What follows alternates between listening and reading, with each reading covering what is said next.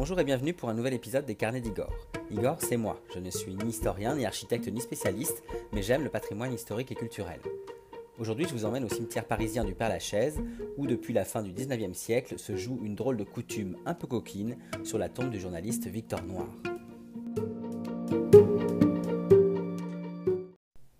Au célèbre cimetière parisien du Père-Lachaise et en particulier aujourd'hui sur la tombe du journaliste Victor Noir, né le 27 juillet 1848 et mort assassiné le 10 janvier 1870.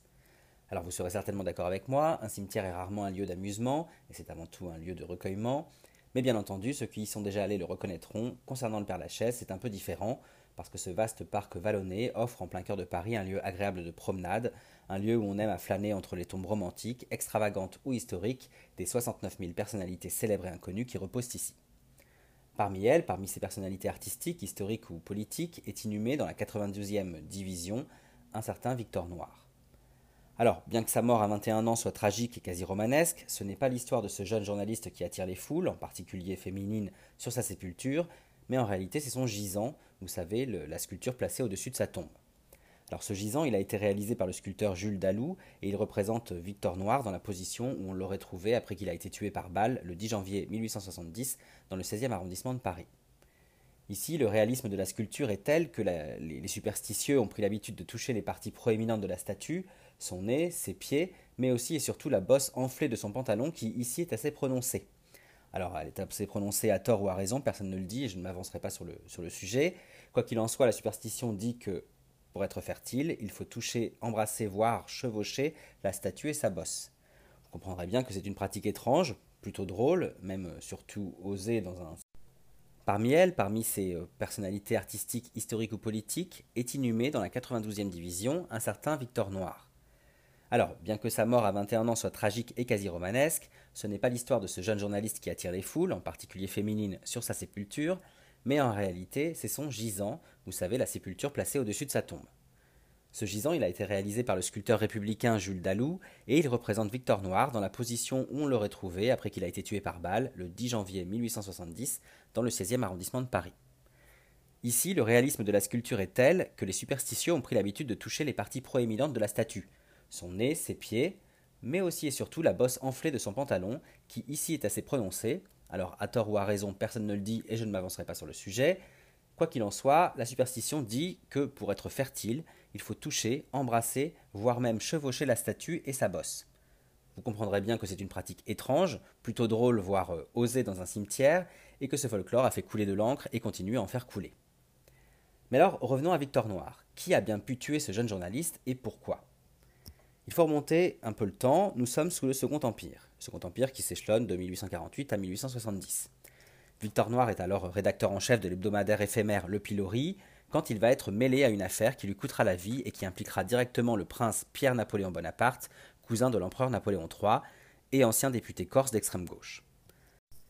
En effet, début 1870, le prince Pierre Bonaparte, qui est pourtant défavorable à l'Empire, va répondre avec force par voie de presse à un article anti-bonapartiste virulent un article paru dans le journal républicain corse, La Revanche.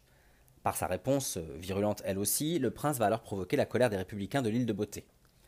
Mais c'est surtout quand un certain Henri Rochefort va se mêler de cette affaire corse et affirmer son soutien aux républicains que les choses vont s'envenimer. Henri Rochefort est le rédacteur en chef du journal d'opposition à l'Empire, La Marseillaise. Pierre Bonaparte n'admet pas sa prise de position et ne tarde pas à s'insurger et à lui envoyer même une provocation en duel. Le rendez-vous sera manqué, mais l'histoire va remonter jusqu'à Paris, où Pascal Grousset, correspondant de La Revanche dans la capitale, ne compte pas en rester là. Le 10 janvier 1870, pour obtenir le retrait de l'article de Pierre Bonaparte, ou en tout cas pour obtenir des aveux de rétractation de son discours contre les républicains, Grousset va envoyer chez le prince deux amis proches, parmi lesquels Victor Noir, qui doivent témoigner de sa volonté de se rétracter. Pierre Bonaparte n'a que faire des envoyés de Grousset et il préférait s'entretenir avec les équipes d'Henri Rochefort qui l'exècrent. Il va cependant profiter de la présence des deux témoins de Grousset pour leur demander s'ils sont solidaires des propos d'Henri Rochefort et s'ils soutiennent les républicains. Les deux amis vont répondre qu'effectivement, ils sont solidaires et, ils soutiennent les républicains, et le ton va soudainement monter. Les esprits s'échauffent, Pierre Bonaparte sort un revolver de sa poche, il tire en l'air, puis plusieurs balles, et dans la pagaille, il finit par toucher le pauvre Victor Noir, Victor Noir qui est blessé, qui sort de l'appartement, descend les escaliers du 59 de la rue d'Auteuil dans le 16e arrondissement où logeait Pierre Bonaparte, et finit par mourir au niveau du numéro 27 sur le trottoir. Le prince est bien sûr arrêté, mais il sera vite acquitté par son cousin, l'empereur Napoléon III. Victor Noir, lui, est enterré à Neuilly-sur-Seine devant une foule de 200 000 personnes anti-bonapartistes. Ce n'est que des années plus tard, le 25 mai 1891, sous la Troisième République, que sa dépouille, la dépouille de Victor Noir, sera ensuite transférée au cimetière du Père-Lachaise afin d'en faire un symbole et un martyr républicain.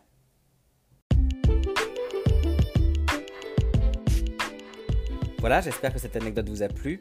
Si vous le souhaitez, au-delà de la tombe de Victor Noir sur laquelle vous pouvez ou non tenter de déjouer les superstitions, n'hésitez pas à visiter le cimetière du Père-Lachaise et à vous perdre dedans bien sûr parce que c'est très facile, surtout quand on n'a aucun sens de l'orientation comme moi. Quoi qu'il en soit, je vous remercie pour votre écoute et je vous invite à visiter mon blog lescarnedigore.fr pour retrouver d'autres anecdotes et d'autres visites de mes lieux historiques et culturels favoris dans les articles et podcasts dédiés. Vous pouvez aussi me suivre sur Facebook, Instagram et YouTube pour retrouver toutes mes actualités en photo et en vidéo et je vous dis à très bientôt.